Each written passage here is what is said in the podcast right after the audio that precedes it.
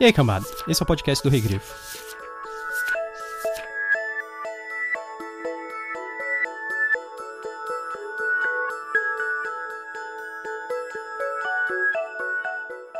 Não existe princípio nem fim, pois todas as coisas estão no centro do tempo. Assim como todas as estrelas podem se refletir num pingo redondo de chuva caindo na noite, também todas as estrelas refletem o pingo de chuva. Não existe escuridão nem morte, pois todas as coisas existem na luz do instante, e seu fim e seu início são um.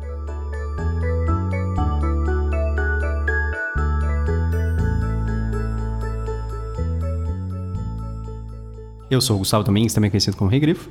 Eu sou a Thais Prioli. E eu sou a Ana Rush.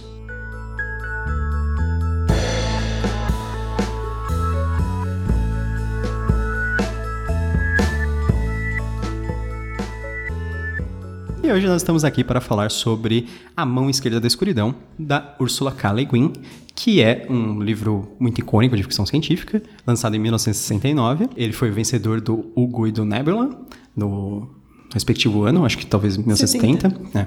Foi eleito pela Locus como o segundo livro de ficção científica mais importante de todos os tempos, atrás apenas de Duna. e hoje, nossa convidada é Ana Rush. Ana, fala um pouco mais sobre você.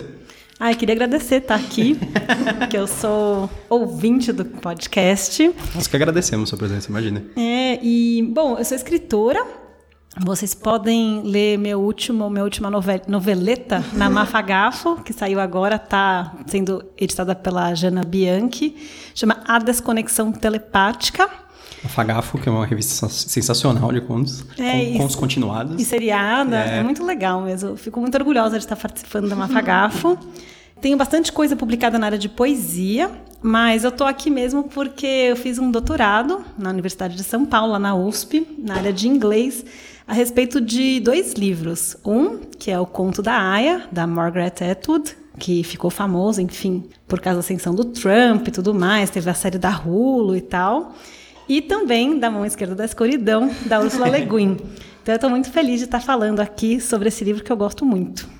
Inclusive, acho que a série, todo o universo do recomendaria uma ótima série, talvez. Provavelmente, né? Ah, sim. Talvez um, um, um, formato meio Black Mirror, assim. é, ia ser legal. E além disso, a Ana também tem um podcast. Verdade. Que é, é. o Incêndio na Escrivaninha, que é muito legal, tanto para quem é escritor quanto para quem não é.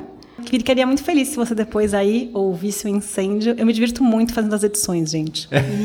E tem, ah, e tem dois episódios bem legais que a gente gosta bastante, que um, lógico, que é porque ela indicou o nosso podcast, que é sobre é, autocobrança do escritor, mas também você pode levar isso para outras profissões. E também o, último, o quarto episódio, que é sobre distopias e procrastinação. Também sabemos bastante sobre isso. Esse episódio foi muito bom. A Ana fala até sobre Mão Esquerda da Escuridão e diversos outros livros.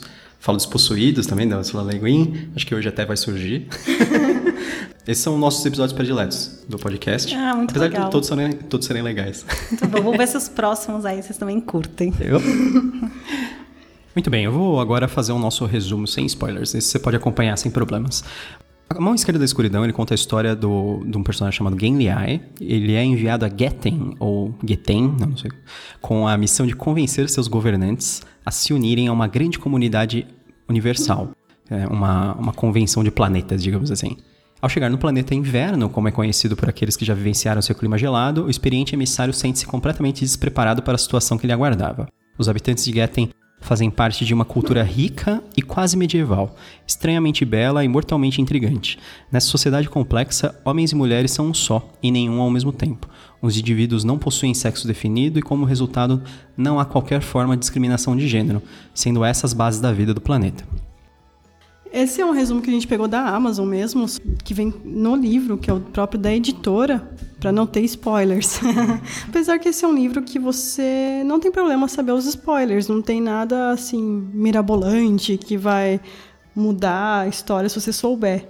Ele não se baseia em surpresa, em, em, ele se baseia mais em reflexão, eu acredito. Thaís, o que, que você achou da Mão Esquerda da Escuridão? Eu li pela segunda vez esse livro primeira vez que eu li o livro, não só esse, mas como o Feiticeiro Terra-Mar, da Ursula Le Guin, eu, fico com uma, eu fiquei com uma sensação de é legal, mas parece que está faltando alguma coisa. Aí na segunda, na segunda leitura eu tive tudo que eu precisava. Caso você já tenha lido, eu recomendo a releitura, porque é bem legal. Então é um livro que é pequeno, parece bem simples, mas não é. Ele é um livro que discute muitos temas que um livro com 800 páginas que você vai achar não vai discutir metade disso. É interessante porque eu achei muitas referências até do Guia dos Mochileiros das Galáxias. É, muitas coisas que o guia acaba tirando sarro vêm desse livro. As coisas mais engraçadas até. Ele vai discutir vários temas interessantes, é, como a sexualidade de um ponto de vista diferente. Como é a gente que, que é, tem homem e mulher chegar num planeta em que não existe isso. Não existe essa definição. Como nós estamos vendo isso? Então, eu gostei muito. Eu acho que é um livro para reler daqui a um tempo. e você, Ana, o que, que você achou? Pô, eu gosto do livro, senão não tinha dedicado aí quase cinco anos de pesquisa. Mas eu tenho que dizer que ele é um livro muito bom de pesquisar, porque você não cansa da obra, né? Que acho que um dos maiores problemas em pesquisar alguma coisa é que no final você fica quase tendo náuseas de ter que reler aquilo de novo. A Mão Esquerda da Escuridão, ele é um livro que, falando aí com pessoas que leram tal, muita gente comenta que ele é às vezes difícil de começar a entrar. Né? Eu queria começar falando disso porque não desista, né? Se você teve essa dificuldade, continue. vale a pena. É... Gostei lá do segundo livro mais importante depois do Dura, gostei da classificação. É um clássico da ficção científica. Mas a Ursula Le Guin, ela faz uma coisa que é típica do romance realista e ela vai aplicar na ficção científica, talvez de forma bem inovadora para a época que o romance foi publicado, né?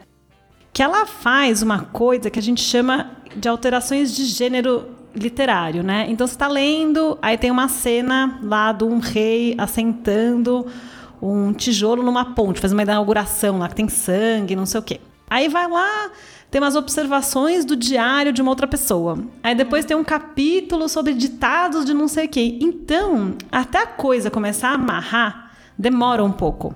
Mas depois, quando a história começa a amarrar mesmo, você fala, gente, agora eu entendo como é que esses fragmentos todos funcionam. E o livro, inclusive, o último capítulo, que não tem spoiler nenhum, eu posso falar, é sobre como calcular o tempo e as datas naquele universo. É. que até recebeu críticas, inclusive. De... É quase como se fossem umas notas, né? É. Ao fim do livro, isso. E aí fica uma coisa engraçada, porque fica essa coxa de retalho, ou seja, esse monte de gênero literário, que é bem típico, um processo típico de romance realista, né? Começar pelo meio, depois passar umas coisas. Então ela aplica isso na ficção científica. Mas quando você lê tudo, você fala, gente, agora eu estou entendendo. Então, talvez essa é primeira dificuldade de começar a ler, dá um, sabe assim, deixa, deixa, assim, passa um pouquinho que aí vai rolar. E eu acho que eu, isso que você falou é realmente, tipo, livro de fantasia, a gente tem esse problema, mas é um livro de 800 páginas. Daí, quando você engrena, você ainda vai ter mais umas 700 páginas. O dela tem 200. Quando você engrena, você vai ter o quê? 100 páginas. Isso, isso. então, isso que é interessante a releitura. É, não, exatamente. Adorei que você falou que você tem que, que, quando você relê, você fala, ah, tá. Porque tem umas coisas que fica meio solto mesmo, né?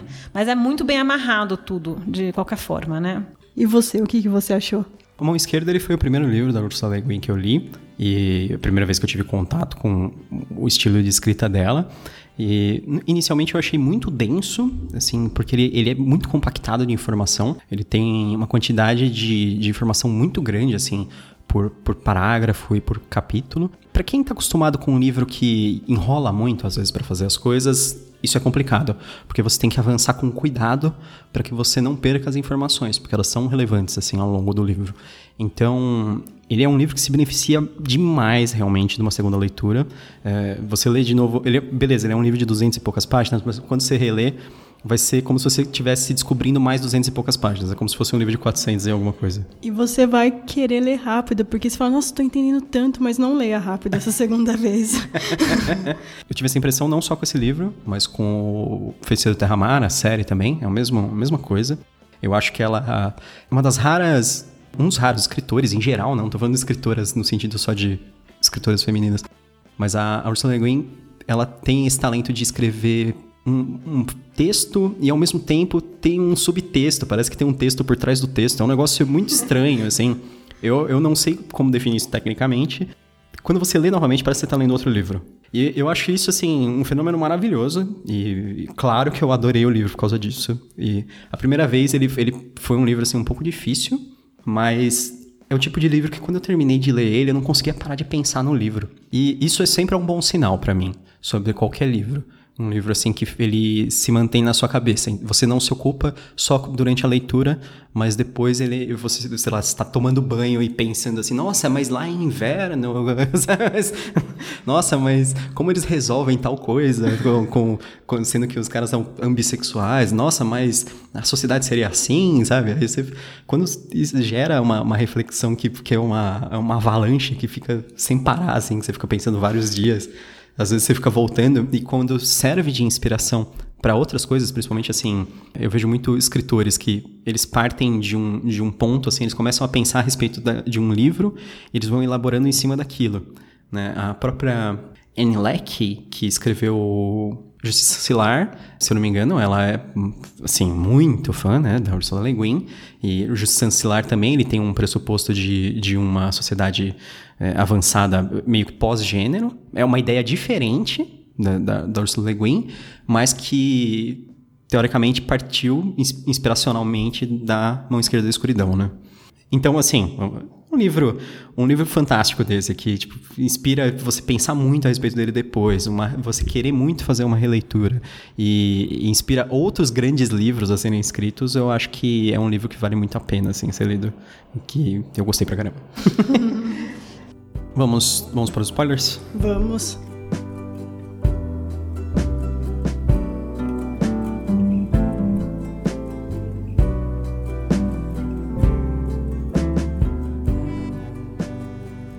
Na verdade, não consigo ver como alguém poderia dar muito valor à vitória e à glória depois de passar um inverno e inverno e ver a face do gelo.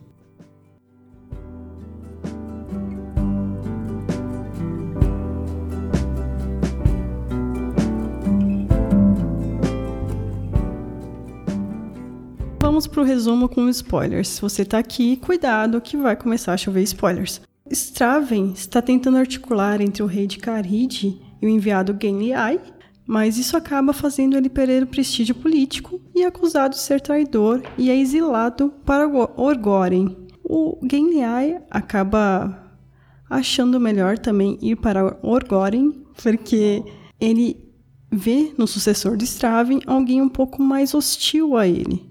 Com isso, ele segue o Straven, vá para Orgoren, acaba acontecendo um monte de coisa lá, eles acabam fugindo e chegam a Carhid. Straven é morto e o Genlai consegue fazer com que Carhid entre no Ekumen.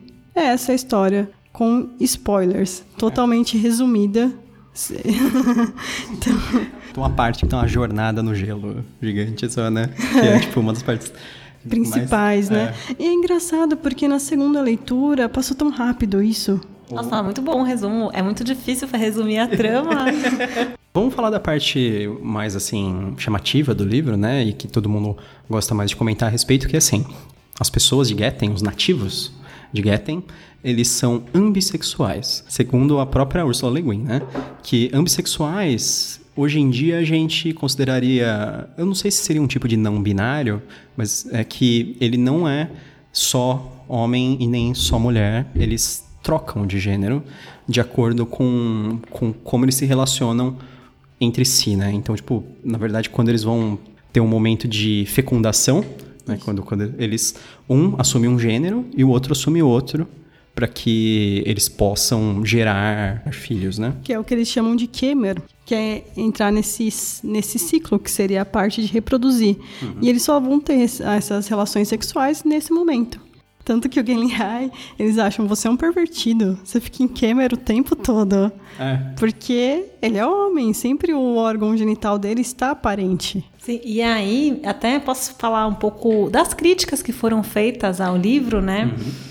Porque assim que o livro foi lançado, ele foi muito criticado pelos cálculos que tinham sido feitos com relação à cronologia e tal. Parece que ela errou, principalmente naquele último capítulo que eu falei. É. Mas o que acontece é que tem, tem algumas coisas na, na imaginação da Ursula Le Guin que é super avançado até hoje, mas que merecem críticas, enfim. E é até interessante falar um pouco de como ela pensa isso como autora, porque ela escreveu dois textos, um em 72 e um mais, e um mais recente ainda, meio que tentando não se desculpar, mas mostrando como é que aquilo fazia sentido. Ou seja, ela é uma autora que super perfeccionista. Sim, justificando. Assim. Justificando assim. por que, que ela tinha feito daquela forma. Então, quais são as críticas, né?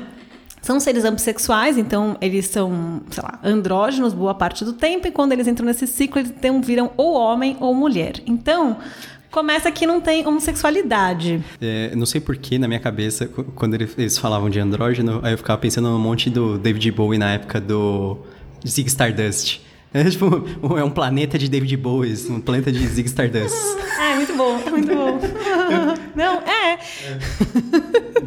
Enfim, e aí tem então, assim, por primeiro lugar, por que, que só dois gêneros, né? Por que, que homem e mulher, né? Por que, que padrão binário? E depois, assim, é, não vai ter, sei lá, trans, porque eles são trans o tempo inteiro, né? Mas por que, que eles não podem, não sei, não tem sexualidade e tal? E tem uma decorrência muito curiosa desse comportamento que no livro fica sugerida, mas ela não é comprovada, que nesse planeta inverno, Geten, não tem guerra. E assim, todo mundo pode transar com todo mundo quando quer. Eles são bem assim, quando você entra nesse ciclo de Kemer, é o Kemer, né?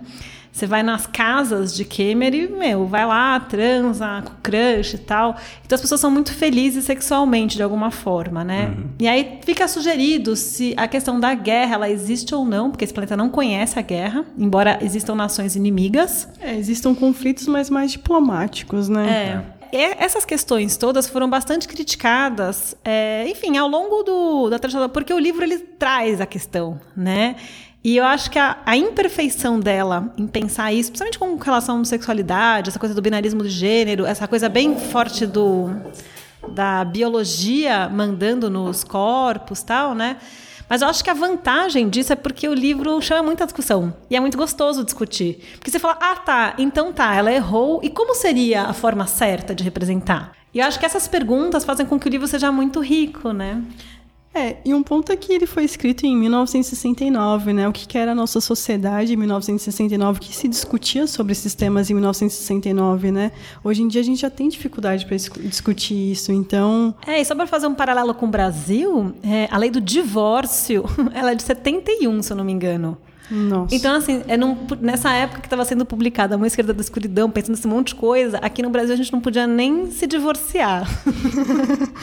e é, é interessante essa parte que você falou, porque é uma das partes que eu achei que o Guia dos Mochileiros da das Galáxias brinca um pouco com é, isso. Adorei que você trouxe isso. Que o, o Gen Liá, ele fala assim, que ele acha que esse planeta é um experimento.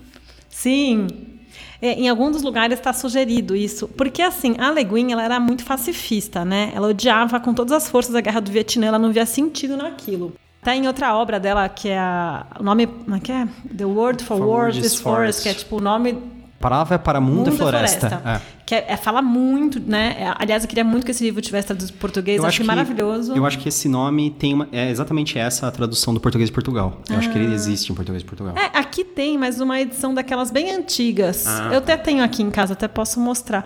Que fala bastante. É como se fosse um Vietnã mesmo, um planeta bem quente. Enfim, é quase o contrário de inverno, né? Mas enfim, ela era super pacifista e na época, na Guerra do Vietnã, eles faz, assim, é, começou-se a fazer vários experimentos biológicos que até, até desde a Segunda Guerra não eram muito vistos como éticos, né? Então, ela ao fazer, ao falar que os guetenianos, ou seja, esses seres ambissexuais, são um experimento biológico, ela também estava falando bem forte para o contexto dela da época. E outro ponto também do Guia do, do Mochileiro das Galáxias é em relação aos videntes da, de Hardarad, eu, eu não sei falar direito. O Straven também ele descobre que foi criado lá depois, e ele fala que assim ainda não percebeu alguém. Por que aperfeiçoamos e praticamos a evidência? Ele fala não, para demonstrar a completa inutilidade de saber a resposta à pergunta errada, que é qual é o sentido da vida?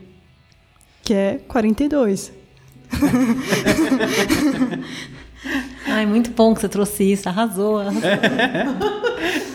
Uma coisa que eu acho interessante, é, você comentou mais cedo sobre o negócio de que no, no, planeta não tem guerra. Quando eu li, eu tive uma forte. Eu não sei se eu li a respeito disso em algum lugar, ou se tive, eu tive uma impressão disso dentro do livro, mas é que assim, que eles não. No planeta existe violência, por exemplo, existe assassinato, mas não existe violência organizada. É, é isso. Não existe assim, tipo, as pessoas se juntam para atacar um inimigo, sabe? É, não existe nem pena de morte. Eles falam porque o planeta, ele já é um planeta tão difícil de se viver que é muito frio lá. Lá o normal é você ficar abaixo de zero. E é normal você chegar a temperaturas de menos 30, menos 50, e as pessoas vivem nessa temperatura, elas estão acostumadas com essa temperatura. Então eles falam: Aqui já é muito difícil, a gente deixa as pessoas para morrerem pelo clima mesmo, né? Então, tem um aspecto de gênero também bem engraçado nesse livro, que todo mundo é muito fofoqueiro no livro, né? Então, que é um aspecto feminino, né, no nosso ponto de vista cultural, que não está presente em Getem. Então, assim, meio que a violência, ela ocorre muito por meio da trapaça diplomática, da fofoca, as punições, elas vêm de um lugar que você nem sabe que está acontecendo. E tem uma coisa legal que eles têm um, um sistema de princípios, um sistema de valores que o enviado, que é terráqueo, não consegue entender. E eu acho muito maravilhoso isso, porque como o livro também é contado do ponto de vista do terráqueo, que é um homem negro e tal, fica claro que tem coisas que a gente nunca vai entender na cultura alienígena. Então talvez não exista guerra, mas, as pessoas, mas é bem difícil sobreviver nesse lugar. E também é interessante ver esse ponto do Genliai, porque é um ponto até um que as pessoas meio empresarial podem se identificar um pouco. Aí eu vou falar o porquê. Quando ele chega aqui, ele tem algumas informações, ele não vai ter muitas informações. E ao mesmo tempo, ele fica aqui por um tempo, se preparando para conversar com o rei, que é o Argaven. O Straven está preparando o rei para conversar com ele. Mas ao mesmo tempo, parece que ele não se preparou para conversar com esse rei. Ele vai de uma maneira assim tão desastrosa conversar com o rei e ali, e a partir dali começa tudo a dar errado. Se ele come, tivesse se preparado, falando assim, ó, o rei, o estilo de pessoa dele é esse. Uhum. Eu vou me preparar para isso, para para atingir ele. É, o briefing foi mal feito. Né? Foi mal.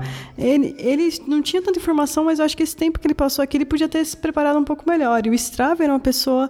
E é outro ponto que ele não entende, que é a diferença cultural, né? O Straven, não só ele, mas todos, todo o pessoal de Carride é muito direto. Eles falam e pronto. Então ele não sabia se ele estava realmente falando aquilo ou então não, tá só fazendo joguinho comigo. Mas não, eles são diretos e a partir do momento que ele entende isso, é que as coisas vão começar a dar mais certo para ele.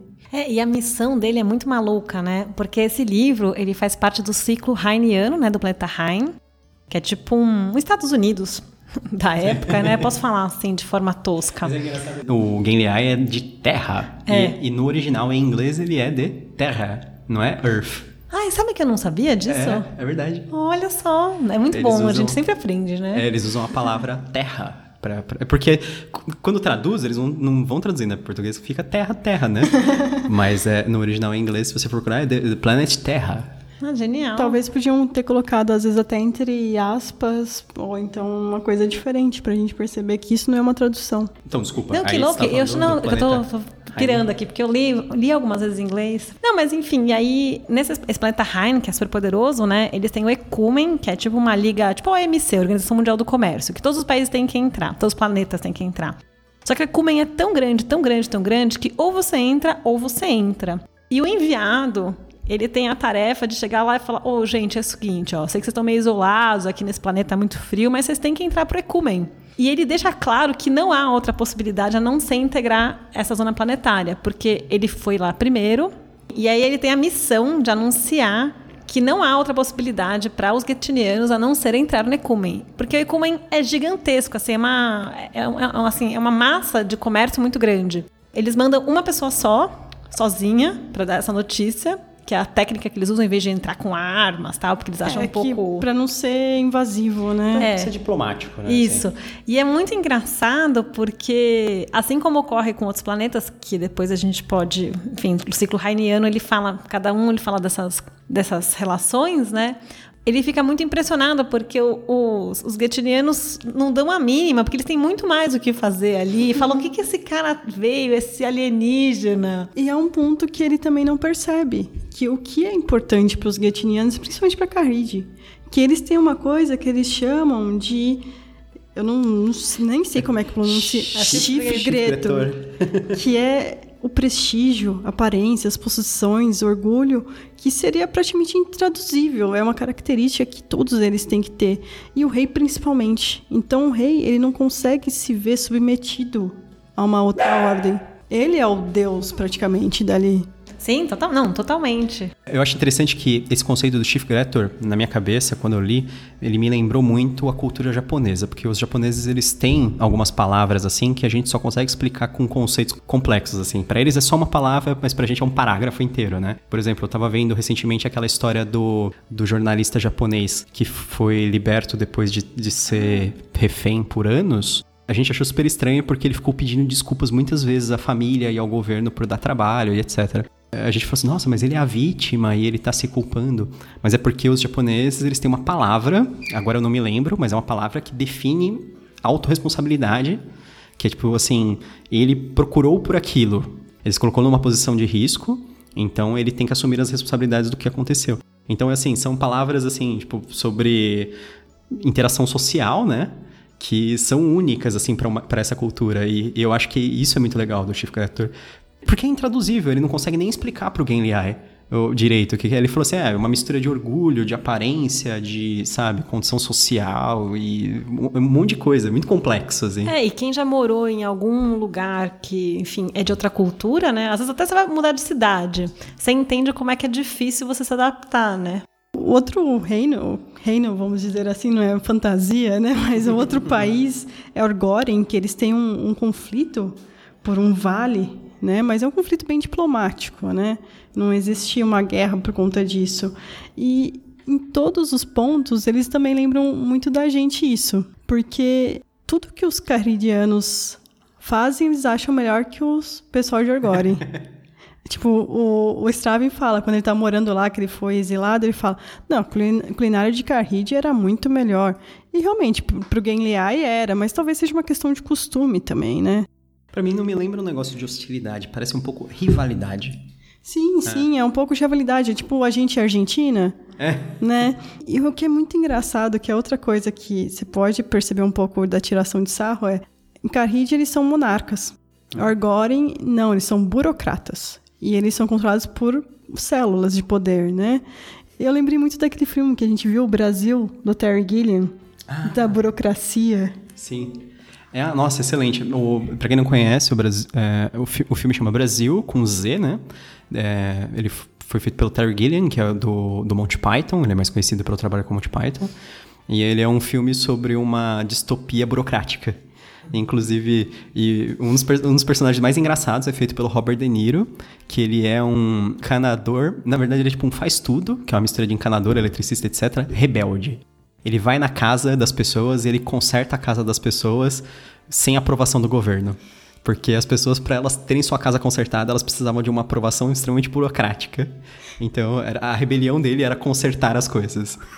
Até tem um ponto que é dessa fuga deles, que eles têm é, de Orgoren, que ele fala assim, não, daí a gente passou por tantos guardas, sei lá, tipo uns 10 guardas que tiveram que verificar a documentação, assim, num, num, numa distância de 10 quilômetros. Imagina toda hora separado por um guarda. É, posso ver seus documentos, por favor? Eu, e aí eu acho legal que, na época, né, a gente tinha muita da coisa do conflito da Guerra Fria, que era Estados Unidos versus a União Soviética, né? E aí eu acho legal que, em vez de ter Estados Unidos, eles têm, tipo, o rei, né? Quem se opõe ao, ao burocrata não é mas é bem soviético assim o esquema, né? Então a coisa da burocracia, as prisões sem muito sentido, a prisão política, né? Então ela aproveita para fazer bastante crítica aí ao regime soviético, né? Então fica essa não sei, dá essa, esse tom aí. É interessante isso, porque eles também são mais corruptíveis, né? Porque é, eu estava conversando com um americano que ele adotou duas crianças russas. E ele falou que para adotar essas duas crianças, ele gastou acho que 20 mil dólares de corrupção. Só, só para pagar juízes e blá blá blá Na e tal. Rússia. E é todo um esquema assim, todo mundo sabe o que está acontecendo. É, é, tudo burocrático. É igual aqui, né? A Odebrecht que tinha até pauta de reunião. pauta, da, pauta da reunião da corrupção, né? Eles eram burocráticos até para serem corruptos. Sim, e bem pouco transparente, né? Você nunca entende para que, que serve os papéis, as autorizações, né? Tanto que também o nosso enviado também se ferra neste, neste pedaço de mundo. E até uma coisa que a gente. Foi você que me falou, eu acho, que a nossa burocracia no Brasil vem muito dos portugueses. Sim. Né, os portugueses são muito burocráticos e a gente tem um pensamento burocrático. Tem que ter cartório, né? Para autenticar, é. autenticar a assinatura. Quando isso vai acabar, né, é, gente? É, dizem, é, eu não sei se é verdade, ou se é só uma lenda isso, mas dizem que a posição de despachante é um trabalho que só existe no Brasil.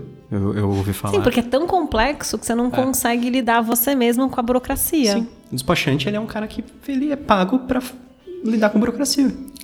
É isso, tipo, a definição. Bom, a gente não consegue nem cancelar a conta da Vivo, né? É. a gente também, nós não somos uma população direta. A gente segura tudo, fala tudo entre linhas e não é direto. E às vezes quando a gente cruza com culturas mais diretas, a gente tem um problema. É, tanto que é um costume é, se trabalhar no empresas aqui, se alguém faz uma coisa errada, todo mundo é punido a partir de um processo. com mais burocracia. Ao invés daquela pessoa que fez alguma coisa errada, saber que ela fez uma coisa errada, às vezes, muitas vezes, e até ser corrigido. Então, é essa maneira nossa de lidar com as coisas, burocrática. Sim. E, não direta. É, e com a responsabilidade bem difusa, né? Que é outra coisa ruim. Sim. Né? Que era mais fácil, né? Você fala, ah, não, desculpa, caguei, na próxima vez eu refaço. Ou então, ah, não, é, eu, eu, errei mesmo. Assim, também a falta de assumir a responsabilidade é muito difícil, Sim. né? Um negócio interessante é que. Eu não sei se, se é isso que vocês veem também, mas eu acho que a, a Ursula Le Guin, quando ela faz o negócio da ambissexualidade, o modo neutro, digamos assim, que é quando eles não estão pertencendo a nenhum sexo nem ao outro, ele me parece mais próximo ao, ao que nós conhecemos como feminino. Que é mais ou menos a ideia da, a Inilec, ela, ela faz isso, né? Que ela fala que na sociedade pós-gênero tudo é tratado como feminino.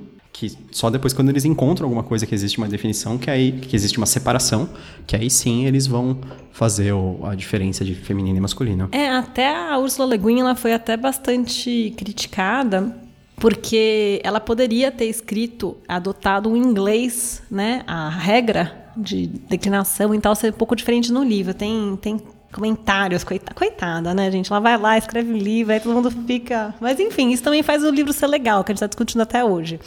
Mas a Anne Leck, quando ela escreve Justiça Ancilar, que é um livro que eu gostei muito, recomendo também, que é narrado de ponto de vista de uma inteligência artificial, e é maravilhoso, assim, como ela trabalha foco narrativo, porque como é uma inteligência artificial, em boa parte do livro ela consegue ver tudo, inclusive a si mesma. Né, que ela tem essa onisciência sendo uma primeira pessoa, que é uma coisa muito louca se você pensar em termos de literatura, né? E a Anne Leck faz o exercício, né, de mudar a declinação, que, enfim, que até estava conversando com o Fábio Fernandes, que é tradutor, que como é que foi fazer isso, né? Porque no português a gente tem muito mais palavras que declinam, porque não declina só, declina o adjetivo, né? E eu fico imaginando como é que vai ser em alemão, porque em alemão o plural a gente faz no feminino, que vem ainda da vossa majestade, assim, vem desse lugar, né? Acho muito interessante falar desses romances que mexem com a estrutura de como a gente pensa. E tem um efeito de sentido, né? Há um tempo atrás eu escrevi um conto, aliás, uma série de contos que não tinha declinação nenhuma, né? Todo mundo com gênero neutro. Que não é tão difícil assim em português. É meio desafiador, mas vai. Sabe que ninguém percebeu, todo mundo achou que era masculino? Aí eu fiquei pensando que às vezes usar o feminino é uma forma das pessoas entenderem Sim. a marca. Que se você não usa nada, as pessoas automaticamente acham que é um cara em português. É, é uma maneira, é, é como a gente lê, é como a gente interpreta. Esse resumo com spoilers que eu fiz, eu tentei não usar gênero pro Straven. Ai, muito bom, parabéns. Porque é difícil. É bem difícil. É, você tem que usar muito adjetivo invariável, né? Por exemplo, incrível, legal, em vez de bonito, bonita. Tem que usar muita conjunção, né? Aquele que escreve, para você que está lendo. Então, para você não marcar lá é leitor, leitora. Então, eu acho que é legal esses livros que questionam essas, esses pontos, porque a gente vê o quanto ainda a língua, a cultura faz conforma uma forma de pensar.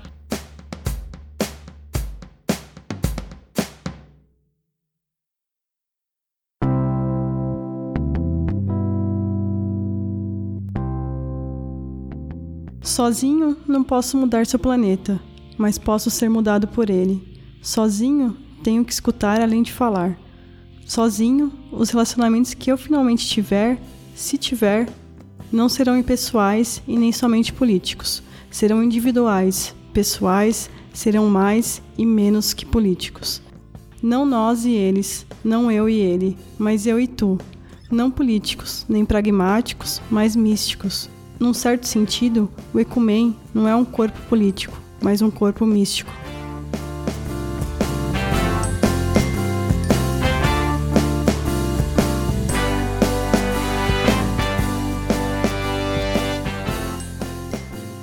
O ecumen vem de, de uma palavra grega que é oikomenos, que é um negócio sobre origem é, origem singular, né? Tipo, tudo vem de uma mesma origem, como se fosse assim, que eles usavam, acho que, para os povos da Eurásia. E a, acho que a palavra ecumênico também vem, né? Tipo, tanto que ecumen, a primeira coisa que eu evocava na minha cabeça era ecumênico. Que era assim, ah, é, um culto ecumênico é tipo para qualquer religião, digamos assim, né? Eles eram assim uma união, povos diferentes com, com uma com coisas em comum, com, uma, com alguma intenção em comum, na verdade, né? Sei lá, eu gosto da, da origem da palavra, da federação lá deles. Não, é, e é, e é bonito pela ambiguidade, né? Porque, por um lado, essa coisa meio comercial, bem forte, assim, né? Até com pressão colonizadora, mas por outro também tem essa coisa de compartilhar o conhecimento, compartilhar a tecnologia, né? Então é, é, é legal ser dúbio, né? Porque a vida é assim também.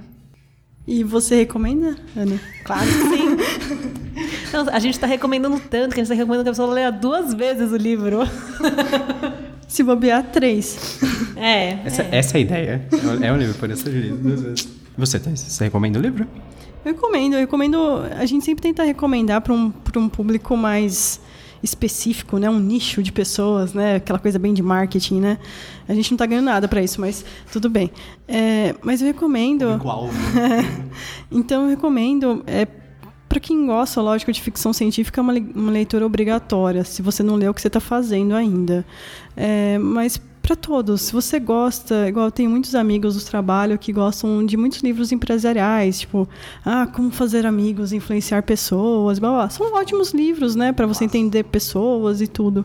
Mas eu acho que esse livro é tão mais completo que esses livros em geral, é, que é sensacional, assim.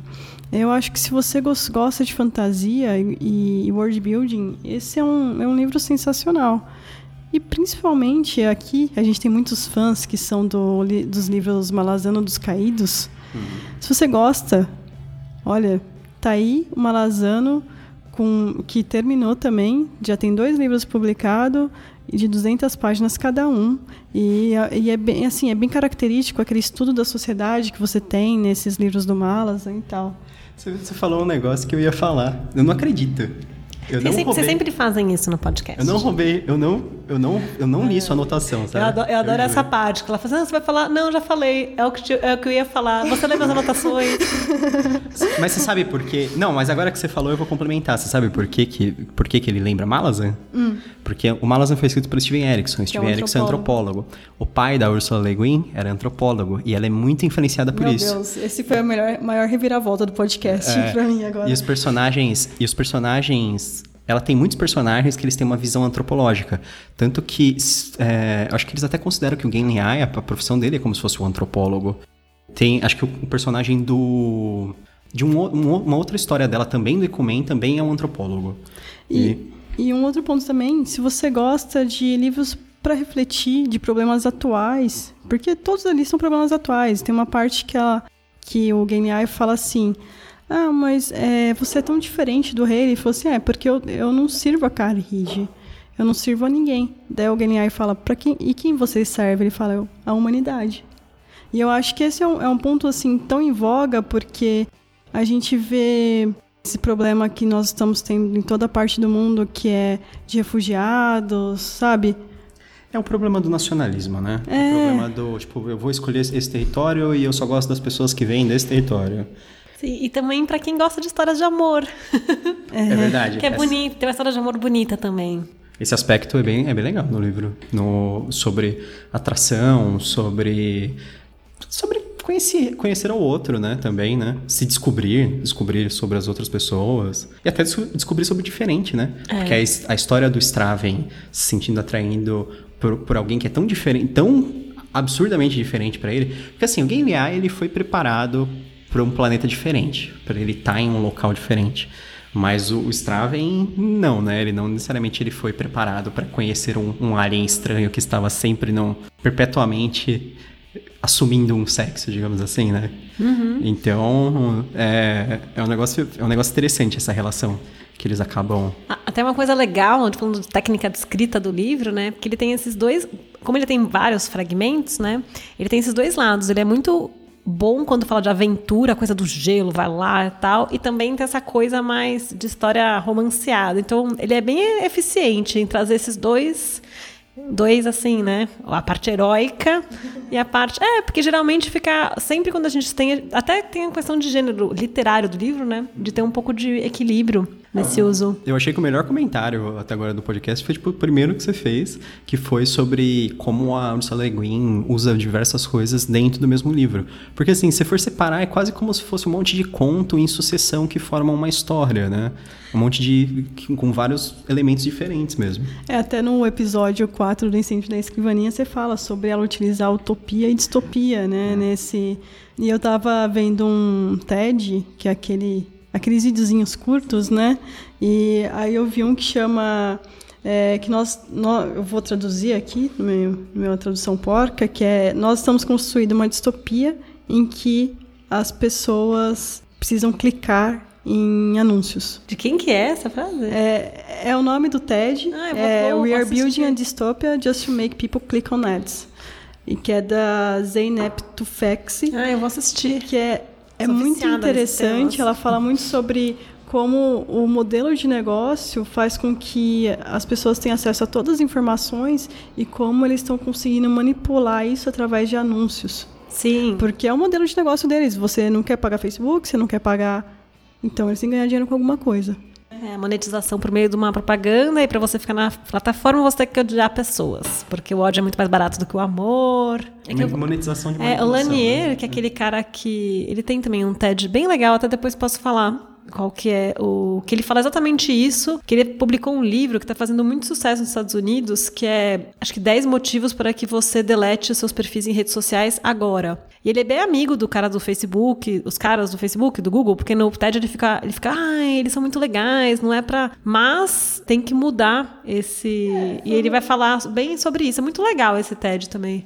E um outro também que fala muito sobre as pessoas e relacionamento, que é How Language Shape the Way You Think, que é como a linguagem vai moldar a maneira que você pensa. E é bem interessante, esse aqui é da, da Lera Boroditsky, é sobre, até compartilharam um tempo no Facebook, eu vi por aí, daí eu falei assim, ah, que interessante, que é como as pessoas se comunicarem de maneira diferente, porque muitas vezes a gente fala assim: ah, por que todo mundo não fala inglês logo? É uma, a, a língua mais simples, né, para ser a segunda língua para aprender. Mas não. Se, você, se as pessoas perdem a primeira língua delas, você perde muita coisa. Agora, eu estava comentando de pessoas que sabiam que na língua delas não existia direita e esquerda. Existia a rosa dos ventos e elas se comunicam pelos pontos, pontos cardinais. cardinais. Do tipo, ah, você vai para o Nordeste, você vai para o.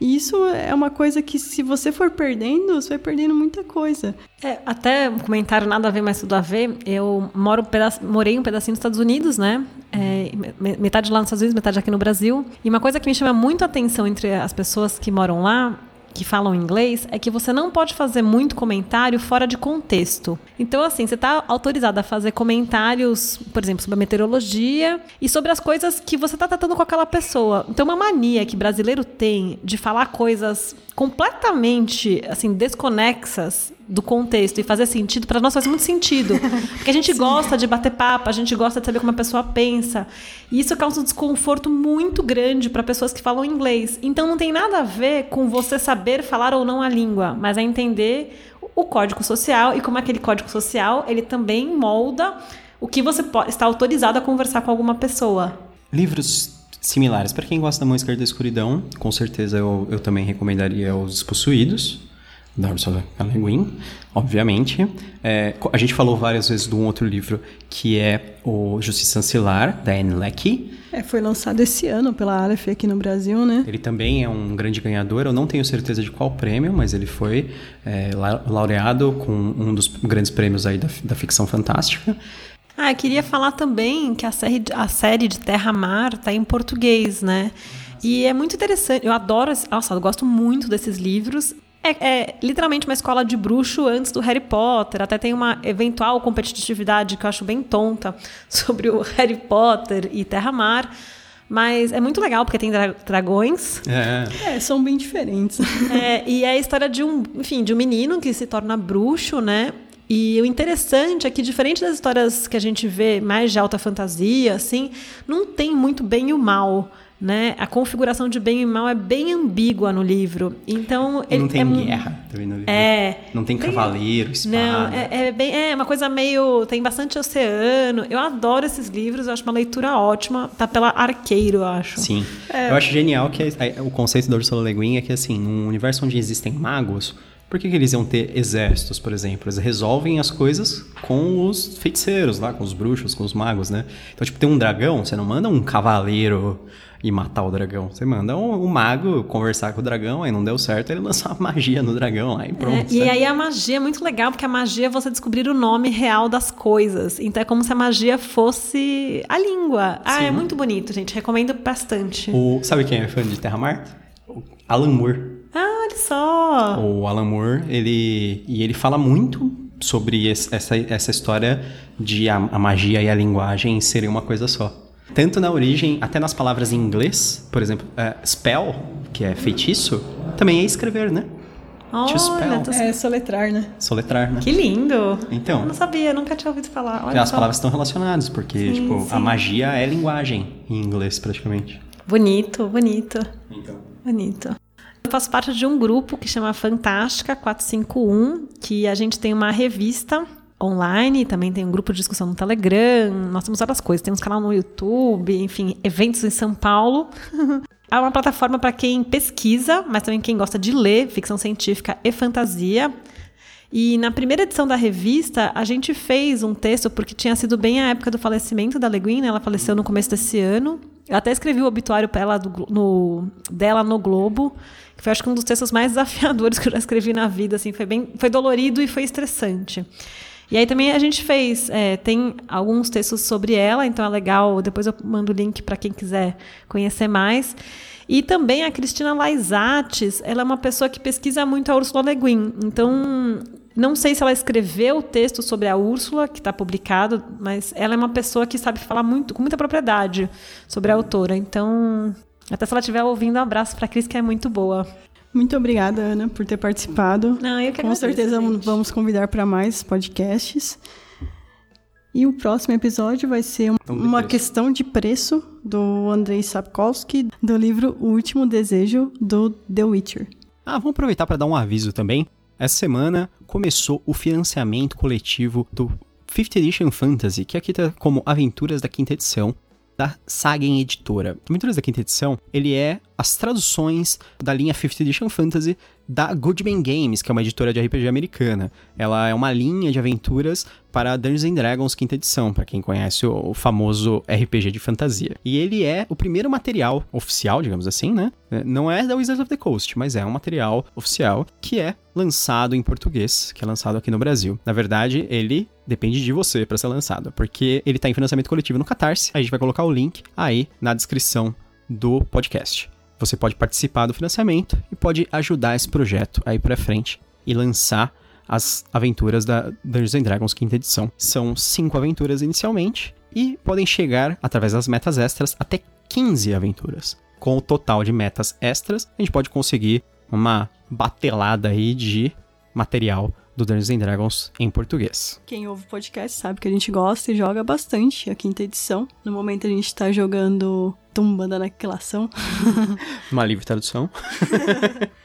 Bom, espero que vocês deem uma olhada aí, porque as aventuras são bem legais. Eu também estou fazendo no canal a resenha das aventuras, pouco a pouco. São curtas, bem rápidas, é para você jogar em uma sessão só. Deem uma olhada. Espero que vocês tenham gostado desse episódio. Como sempre, Não se esqueçam de se inscrever no feed. Você pode encontrar o podcast também no Spotify, no YouTube, todos esses lugares. Dê uma olhada no restante dos vídeos do canal do YouTube. Eu também quero agradecer a Ana Rush. Muito obrigada pela ah, participação de novo. Nós adoramos, gente. foi ótimo. então, é isso. Até mais. Tchau, tchau. Até a próxima. Tchau, tchau, gente. E bem-vindo ao Canavial.